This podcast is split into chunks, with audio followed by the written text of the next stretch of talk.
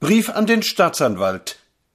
Hierdurch tue ich dir kund und zu wissen, dass ich am 29. Februar dieses Jahres gegen den Paragraphen 184 Verbreitung unzüchtiger Schriften ein bisschen habe verstoßen helfen. Ich habe mir nämlich in der Buchhandlung Hujan in der Rügenwalder Straße 29 ein großes Buch mit durchaus unerlaubten Bildern gekauft. Das Buch ist 274 Seiten stark, gutes Friedens Papier, bedruckt mit mattgetönten farbigen Lithografien eines in Bayern wohnhaften Malers. Es ist im Jahre 1919 in München erschienen Herr Hujan gab es mir im kleinen Hinterzimmer unter einer sausenden Gasflamme aus einem Geldschrank. Er blinzelte stark dabei, putzte sich schämig die Brillengläser und nahm zweihundert Prozent Teuerungszuschlag.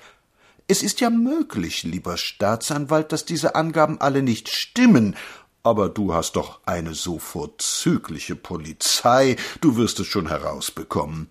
Mach aber keine Haussuchung bei mir. Ich habe das Buch in einer Laube vergraben. Komm, wir wollen spielen. Feuer, Wasser, Kohle. Streng dich an. Such, such, such. Man müsste dergleichen übrigens wirklich beschlagnahmen. Denk mal, was da alles darin ist. Jetzt sitzt du armer mit gespitztem Bleistift da, vor dir liegen die Mona Lisa und deine Karriere, und wenn du diese Seiten für unzüchtig erklärst, dann wirst du vielleicht bald Oberstaatsanwalt, ich will es also ganz vorsichtig anfangen, Onkel. Es sind Sinnbilder, weißt du, Allegorien, wenn du dich auf deine Prima besinnst, aber sie sind doch sehr schön.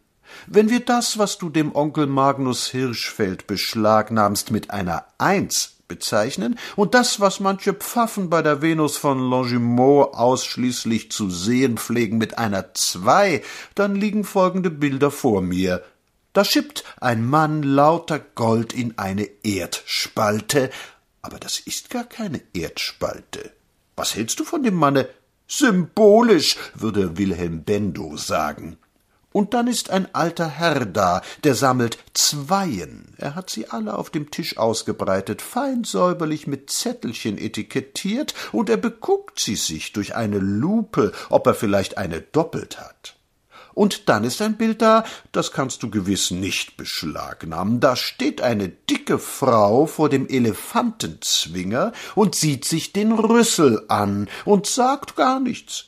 Und ein Bild ist da, das hat keine Unterschrift, aber ich glaube, das weißt sogar du, was es bedeutet. Ein nacktes Mädchen liegt mit gespreizten Beinen auf der Straße, denk mal, mitten auf der Straße, und diese lange Straße geht nun gerade durch das Mädchen hindurch.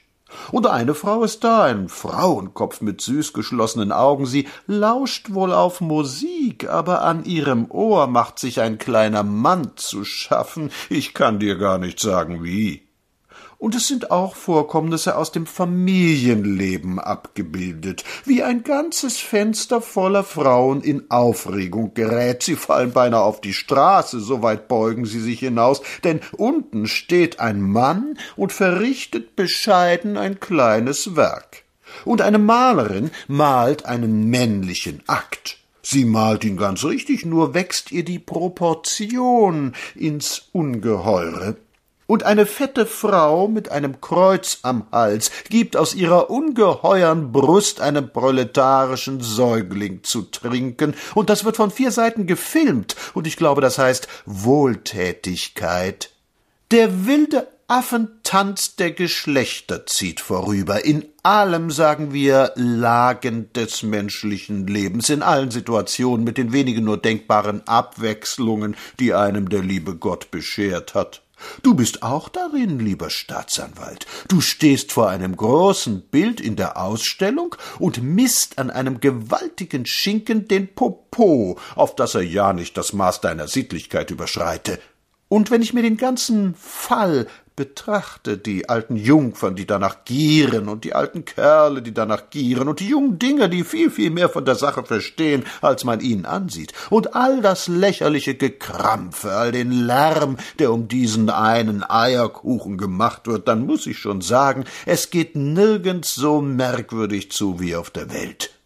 Jetzt bist du böse. Jetzt sagst du gewiss, ich bin einer, der das Schamgefühl gröblich verletzt habe, und obgleich ich doch meine symbolischen Zahlen kaum gebraucht habe, fängst du am Ende einen Prozess mit mir an, und ich muss mir von den Professoren bescheinigen lassen, dass ich keinen Menschen habe unterhalten wollen, sondern dass ich ein höherer Künstler bin, oder ist es vielleicht unterhaltsam, wenn alte, verbrauchte Frauen vor dem Spiegel stehen wie Jericho auf den Trümmern Karthagos und sich die Rudi Rudimente ansehen, die noch übrig sind?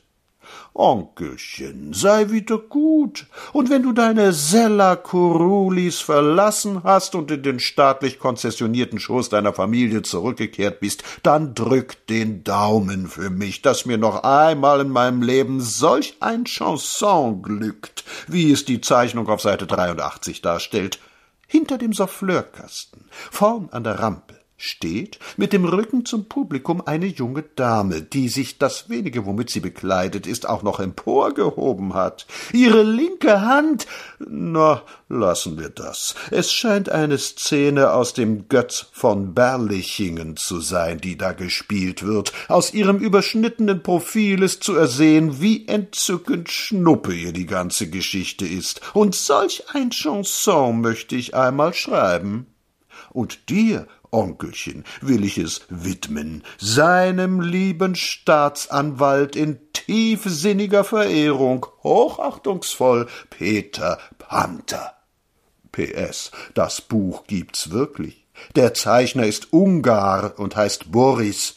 Du kannst ihm aber nichts mehr tun. Er ist ein ganz junger Mensch in der Schweiz gestorben.